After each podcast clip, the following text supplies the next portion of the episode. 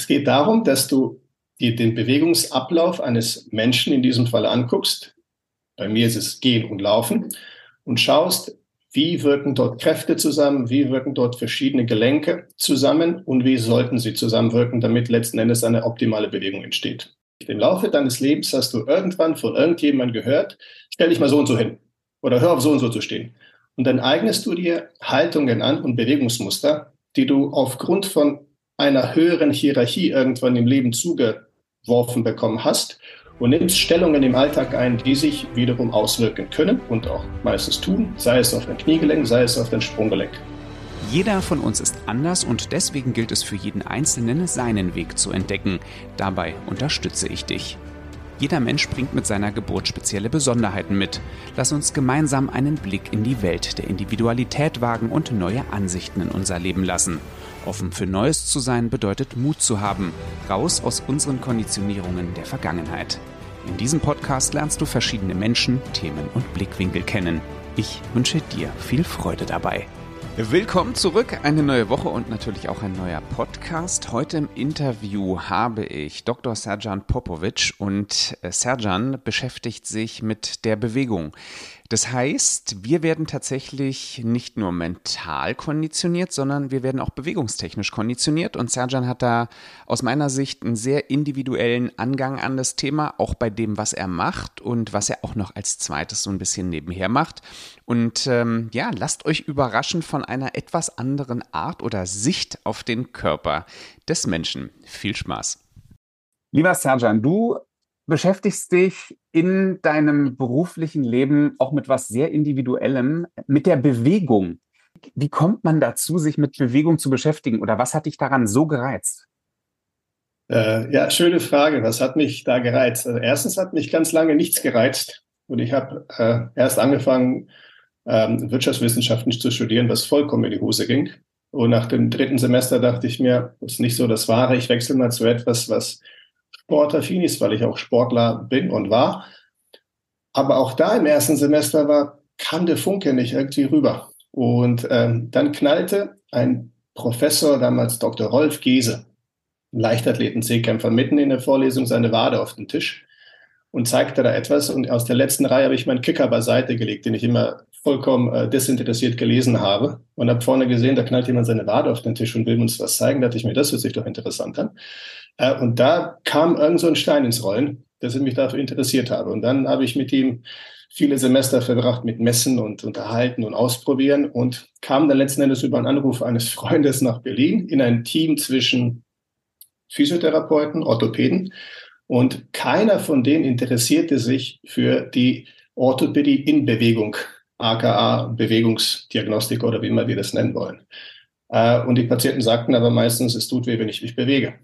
Und so ergab sich eine Nische tatsächlich aus reinem Interesse daran, das anzuwenden, was ich gelernt habe aus der Sportwissenschaft, Biomechanik, in angewandte klinische Sache, äh, wo man dann eben durch teils physiotherapeutisch, teils klinische Tests, die man vom Orthopäden geht, äh, eben Sachen untersucht hat, um das letzten Endes so ein Puzzle zusammenzusetzen, um zu gucken, warum tut es weh. Also kurzum, das Spannende heute noch, was mich sehr daran reizt, man sucht nach der Ursache und siehst Symptome nur als Wegbegleiter, aber die interessieren eigentlich nicht.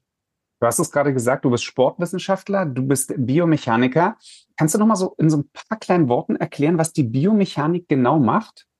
Ja, also die Biomechanik, so wie wir sie am Institut leben oder ich sie lebe, es gibt unterschiedlichste Arten von Biomechanik. Äh, es geht darum, dass du dir den Bewegungsablauf eines Menschen in diesem Fall anguckst, bei mir ist es Gehen und Laufen und schaust, wie wirken dort Kräfte zusammen, wie wirken dort verschiedene Gelenke zusammen und wie sollten sie zusammenwirken, damit letzten Endes eine optimale Bewegung entsteht. Sprich, du suchst in der Bewegung nach einem Fehlerbild und musst dann Rückschlüsse darauf ziehen, daraus ziehen, äh, wo könnte eine Ursache sein. Mangel an Kraft, Mangel an Mobilität, äh, falsches Schuhwerk, eine OP, die vor zehn Jahren stattfand, aber nicht richtig ausgerührt wurde. Zigtausende Sachen. Und dabei helfen ähm, Kameras natürlich. Das Auge schaut zwar auch mit und schult sich über die Zeit, aber einige Sachen kann man nicht erkennen. Vor allem kann man nicht an sechs unterschiedlichen Orten gleichzeitig hinschauen. Insofern gibt es da Kamerasysteme, die einem sehr dabei helfen und messen und lauter Zahlen und Graphen rausspucken, aber letzten Endes muss man seine Arbeitshypothese vorher haben, sozusagen seine Schuldigen, die man sich angucken will und die Zahlen bestätigen das nur noch, sodass man dann letzten Endes dann Plan weiterfährt. Nun weiß ich ja, dass wir beide keine Freunde von Pauschalisierungen sind. Und das Schöne ist, wenn jetzt jemand oder andersrum, es kommen zehn Leute zu dir und sagen, sie haben ein Problem mit dem linken Sprunggelenk, dann wirst du wahrscheinlich zehn verschiedene Menschen haben mit zehn verschiedenen Möglichkeiten, warum das so ist, oder? Ja, korrekt. Absolut richtig. Und in den allermeisten Fällen wird das linke Sprunggelenk nicht die Ursache des Problems sein. Und das finde ich halt dieses Schöne, weil wir bei dieser Individualität sind, wenn wir das alle verstehen, dass wir halt wirklich auch körperlich, also das eine ist der Kopf, aber das andere ist der Körper, der Körper oder die Körperlichkeit, dass wir dort halt einfach alle völlig unterschiedlich sind und es ganz, ganz verschiedene Möglichkeiten geben kann, warum. Du hast es auch gerade schon angesprochen. Also wir machen mal einfach ein, ein Beispiel. Linke Sprunggelenk. Was mhm. könnte theoretisch damit zusammenhängen? Weil du hast gesagt, es wird nicht das linke Sprunggelenk sein, weil das ist das Symptom. Mhm.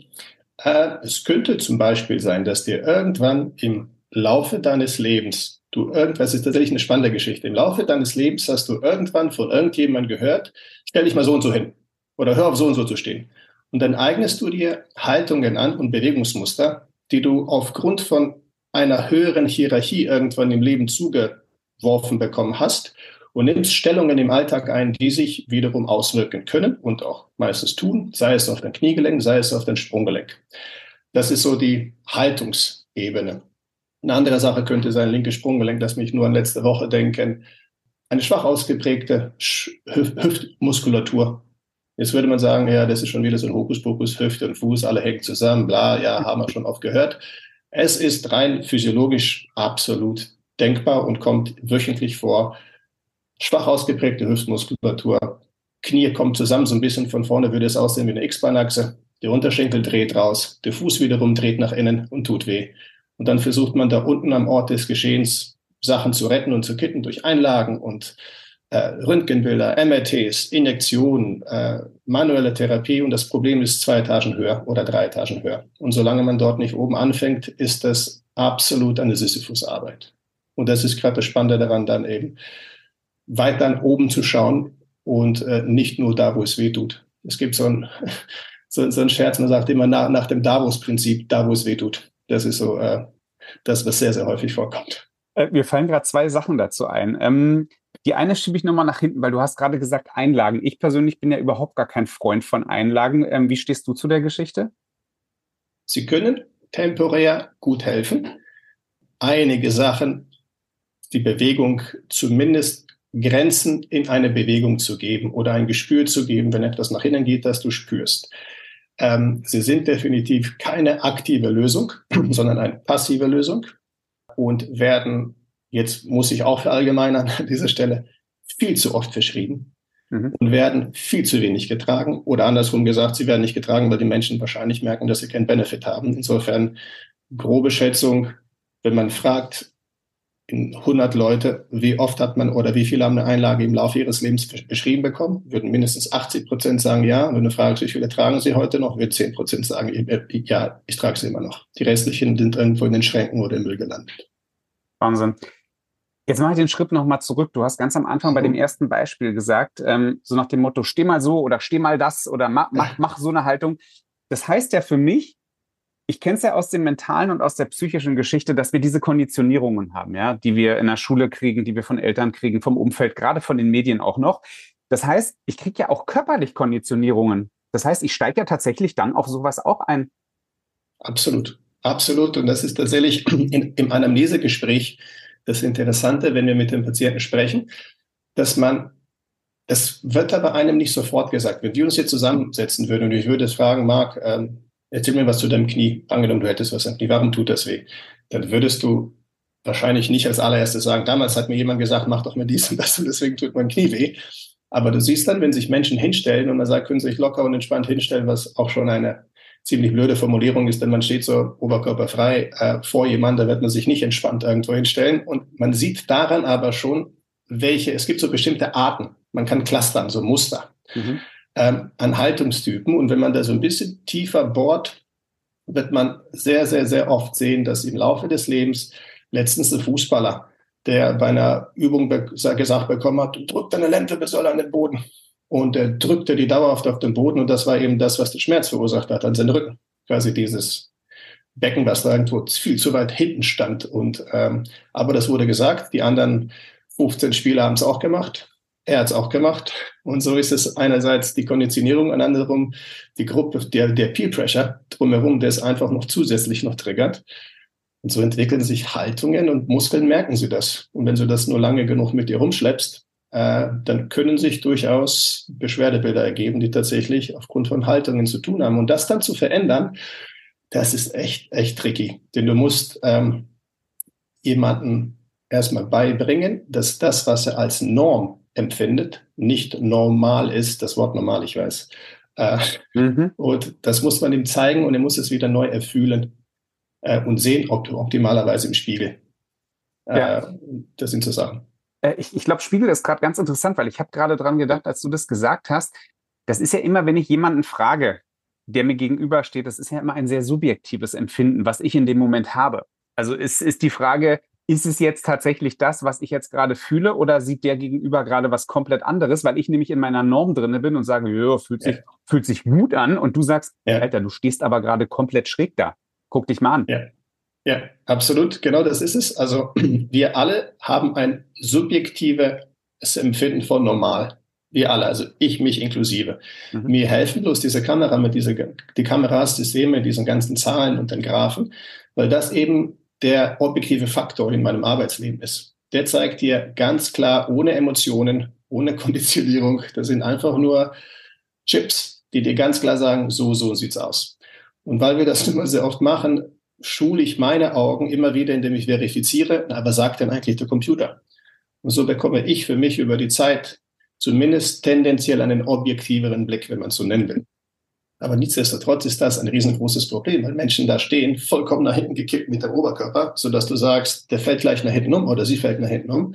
Dann stellst du sie vor den Spiegel und sie sehen sich. Und das Interessanteste bei der Untersuchung ist der Moment, wo wir den Leuten, gar nicht die Zahlen und die Grafik, du zeigst den Leuten einfach nur ein Video von ihrer Bewegung oder ein Bild. Und dann machen wir es so, wir lassen das Video laufen, ganz normale Videokamera von der Seite und von hinten. Und wir haben uns angewöhnt, die ersten 30 Sekunden zu schweigen, nichts zu sagen. Weil der Effekt und der Moment, wo das subjektive Empfinden auf das objektive Feedback der Kamera trifft, mhm ergibt zu 99 Prozent erstmal Kinnlade nach unten und wow, das bin ich, das sieht ja schrecklich aus. genau. Krass. Und dann ist das der erste Stein sozusagen, der ins Rollen kommt und darauf kann man dann aufbauen. Wahnsinn. Du hast ja auch ja sehr viele Sportler und arbeitest auch sehr viel und sehr gerne mit Sportlern. Ist es so, dass die am Anfang tatsächlich so, so ein bisschen so eine kleine Hürde haben, weil auch da wieder das Subjektive mitspielt? Äh, ja, Sie haben definitiv eine Hürde man würde gar nicht glauben, wie wenig wir prozentuell an der Gesamtpatientenanzahl tatsächlich, was heißt wenig, also es sind 40 Prozent Sportler und 60 Prozent Patienten. Und von den 40 Prozent Sportlern haben wir tatsächlich Beschwerdebilder, die mit Schmerzen zu tun haben. Das heißt, der Weg zu uns ist meistens dann, wenn man eine Odyssee an Besuchen hat, orthopädischerseits, äh, physiotherapeutischerseits, das Problem nicht besser wird und dann kommt ganz oft der Fall, wir haben uns kurz drüber unterhalten, dieser berühmte Satz, Sie sind meine letzte Rettung. Also einmal die Verantwortung abgeben, vorne gleich im Eingang. Äh, Sie müssen das kitten. Also wir sind sozusagen immer fast die Letzten, die da dran sind. Insofern aus dieser Hinsicht ja, es kommt sehr spät. Äh, Frage, warum kommt das eigentlich spät? Weil Laufen paradoxerweise oder die Laufbewegung als solche oder insgesamt äh, beim Laufen ist es besonders. Es ist so naheliegend und so uns in die Wiege gelegt, dass die aller, allerwenigsten, inklusive der Sportler und Trainer, überhaupt darauf kommen, dass auch das eine Technik hat. Dass das in irgendeiner Art und Weise nach bestimmten Regeln ablaufen muss, damit das nicht nur schnell ist und Leistung bringt, sondern verletzungsfrei und ökonomisch in irgendeiner Art und Weise. Und dann der dritte Punkt, weil du gesagt hast, ist es so hakelig mit den Sportlern? Ja, ist es, weil sie insbesondere beim Thema Laufen wieder wenig sich mit der Technik jemals beschäftigt haben, überhaupt wissen, dass das eine große Rolle spielt und zusätzlich da ein Trainer oder eine Trainerin ist, die sich damit sehr schwer tut, weil auch sie oder deren Arbeit wird objektiviert durch unsere oder durch meine Arbeit, durch unsere Arbeit. Sie bekommen den Spiegel vorgesetzt und das mögen viele nicht. Mhm. Ja, kann ich mir Man mag vorstellen. Kritik in gewissen Maßen und optimalerweise stimmt alles und es sagt es super, ja. was meistens nicht der Fall ist. Und dann muss man eben mit Kritik umgehen können. Und das weißt du, dass das äh, nicht gerade die, die spannendste, nicht gerade die angenehmste Atmosphäre dann irgendwann kurzzeitig im Raum ist. Man kann sich umkehren zu etwas sehr Positiven, aber erstmal ist es äh, ja. kurzes Schlucken. Ja, weil das Ego halt natürlich auch schon wieder damit reinspielt, Absolut. gerade bei den Trainern und Trainerinnen. Ähm, die, die, Erfahrung durfte ich jetzt auch in vielen Verbänden machen. Und ähm, da ist einfach das Ego, das, das würde viel helfen, wenn, wenn da jeder Einzelne sein Ego mal so ein bisschen runternehmen würde. Bist ja bei dem Laufen tatsächlich auch noch als Experte seit vielen Jahren unterwegs für einen großen ähm, Sporthersteller, der natürlich auch Schuhe produziert. Und da ist deine Aufgabe als Redner, als Speaker quasi, also ver verbessere mich, wenn es, wenn es nicht stimmt, ja. aber das komplizierte Technische hinter dem Schuh einfach zu erklären. Kann man es so sagen? Ja, genauso kann man sagen. Es geht darum, ähm, die Wirkungsweise oder diese Gimmicks beziehungsweise die technischen Eigenschaften, die so die neuen Schuhe haben, so banal und so einfach zu beschreiben, dass es ein Sechsjähriger im Podium verstehen würde. Und das ist tatsächlich eine, ein großes Bedürfnis da draußen, absolut. Das glaube ich, das ist ja, glaube ich, in vielen Bereichen so, nicht, nicht nur in denen. ähm, ist, ist es was, wo du auch selber sagst, das, das macht dir unfassbar viel Spaß, weil du halt einfach auch in der Vergangenheit wahnsinnig viel, und ich meine, du kommst aus dem medizinischen äh, Bereich und da wird ja wahnsinnig viel immer rum, rumgeknallt mit Wörtern, die, glaube ich, keiner versteht, außer die Leute, die studiert haben. Ja. War das auch irgendwie so ein Antrieb, dass du gesagt hast, hey, ich möchte das einfach mal den Leuten noch einfacher hinlegen? Ja, das ist ähm, definitiv, das ist das also sowohl bei den Patienten als auch bei Adidas jetzt insgesamt finde ich, dass, dass die, diese Biomechanik oder nennen wir es einfach diese Bewegung, die Biologie des Menschen in der Bewegung. Es ist einfach nur unglaublich spannend und ich finde es unfassbar schade, wenn es jemand nicht verstehen würde. Denn man kann sich so vieles gut dabei tun und gleichzeitig ist es besser als jeder Krimi. Wenn man da tatsächlich einsteigt und was mich dann an diesen Sachen sehr reizt, eben diese, die tiefsten, komplexsten Sachen, so lange Zeit drüber zu brüten, um es so einfach darzustellen, dass es genug erfasst, aber dennoch nicht äh, die Leute irgendwie mit irgendwelchen Fremdwörtern zu Bombe und du siehst nach einer Minute das Gähnen und das Weggucken zum Handy. Und bei Patienten genauso wie bei äh, Adidas in dem Fall, die Patienten, wenn sie ihren Befundbericht bekommen oder dann nachher mit uns sprechen bei der Analyse oder bei der Auswertung, ganz banale Wörter. Nichts mit medial und lateral und äh, Extension, Flexion. Nein, das Knie beugt nicht oder äh, sie sitzen wie eine Ente beim Laufen oder es hört sich sehr unwissenschaftlich an, aber das muss ankommen. Es geht darum, dass der Patient was mitnimmt. Und es bringt nichts, absolut gar nichts. Da bleiben nur nicht mal ein Prozent hängen, wenn ich da mit meinem Fachgesimpel um mich rumschmeiße, ja. äh, weil die Leute äh, damit keine Berührungspunkte haben. Sonst.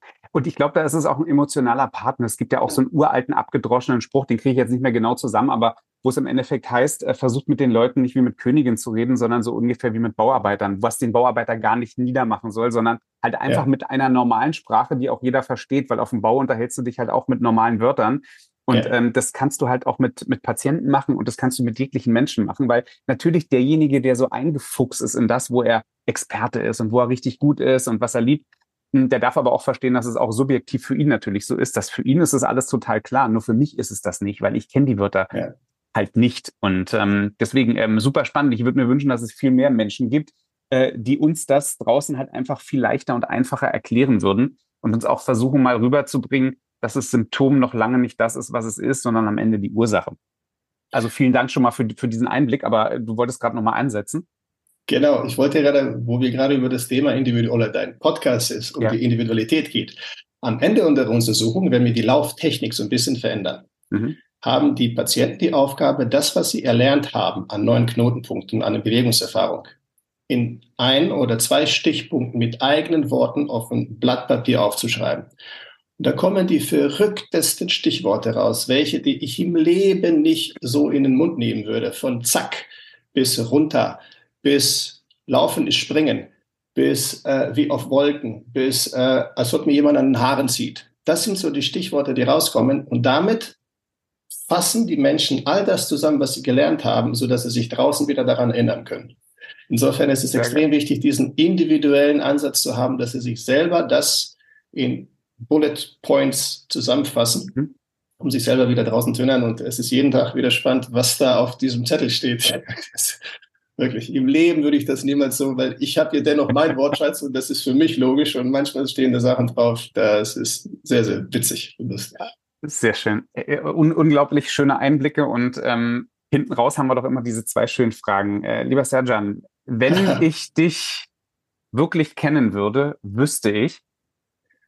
Dann wüsstest du, dass Geduld nicht meine Stärke ist und dass ich da sehr viel Energie einsetzen muss, um geduldig zu sein. Aber es lohnt sich. Und wenn ich dich wirklich, wirklich kennen würde, wüsste ich? Wenn du mich wirklich, wirklich kennen würdest, dann würdest du wissen, dass man mir in der, als, in, als Kind hat man mir gesagt, sie werden alles machen können, weil ich ein paar Probleme gesundheitlich mit meiner Niere hatte, aber kein Sport treiben. Sie werden nichts mit Leistungssport zu tun haben. Und in der Schule hat man mir gesagt, du wirst alles machen können, aber keine öffentlichen Reden, äh, keine Präsentation, nichts mit Menschen. Äh, und ja, deswegen finde ich spannend, dass es genau andersrum gekommen ist. ja, und das zeigt ganz, ganz ehrlich, danke. Und es zeigt einfach wieder genau das auf. Bitte, bitte, jeder hört in euch rein, fühlt in euch rein und lasst euch nicht immer von außen so unfassbar beeinflussen, von einer einzelnen Meinung in dem Fall, ja. Weil auf der einen Seite ja. war es ein Arzt, auf der anderen Seite war es jemand in der Schule, sondern ich glaube, das ist schon alles möglich, auch gerade wenn ihr es glaubt und vor allen Dingen, wenn ihr es ausprobiert.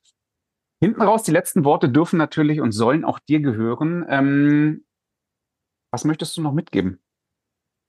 Ich würde gerne mitgeben, dass alle dort draußen sich doch versuchen sollten, in irgendeiner Art und Weise Ansätze zu finden, sich mit ihrem Körper aktiv zu beschäftigen, aktiv, und versuchen sollten, diese passive Erziehung, die wir in unserem Gesundheitssystem haben, irgendwie aufzugeben und wirklich aktiver zu werden. Von richten lassen durch Einlagen, einknacken lassen, bewegen lassen, etwas spritzen lassen, neues Kniegelenk machen lassen, dass wir eins aus dieses Lassen sein und ein bisschen aktiver werden, äh, sorgt für unglaublich gute Stimmung und für deutlich mehr Gesundheit und weniger Probleme und weniger Wartezeiten beim Arzt.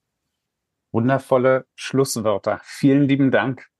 Gerne, Marc. Danke dir für die Zeit und äh, das spannende Interview. Alle Infos und Links zum Podcast, die findest du in den Show Notes. Wenn du in einem ersten kleinen Schritt deine persönliche Individualität entdecken möchtest, dann folgende Idee zum Start.